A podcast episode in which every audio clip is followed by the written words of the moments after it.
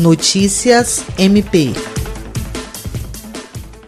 O Ministério Público do Estado do Acre, por meio do Centro de Apoio Operacional às Procuradorias e Procuradorias Criminais, emitiu nota técnica com orientação ao poder público quanto aos procedimentos de atendimento às mulheres durante a pandemia do coronavírus. A nota técnica assinada pela promotora de justiça Aretusa de Almeida Cruz, coordenadora do CAOP, tem a finalidade de evitar o crescimento expansivo da violência doméstica e familiar durante o período de isolamento social recomendadas pelas autoridades de saúde. A recomendação alerta que o Acre lidera o ranking nacional de violência doméstica e tem o maior índice de feminicídio do país, portanto, é necessária a adoção de medidas mais rígidas nesse período em que as mulheres mais vulneráveis em casa, local onde acontece a maioria dos crimes. Jean Oliveira, Agência de Notícias do Ministério Público do Estado do Acre.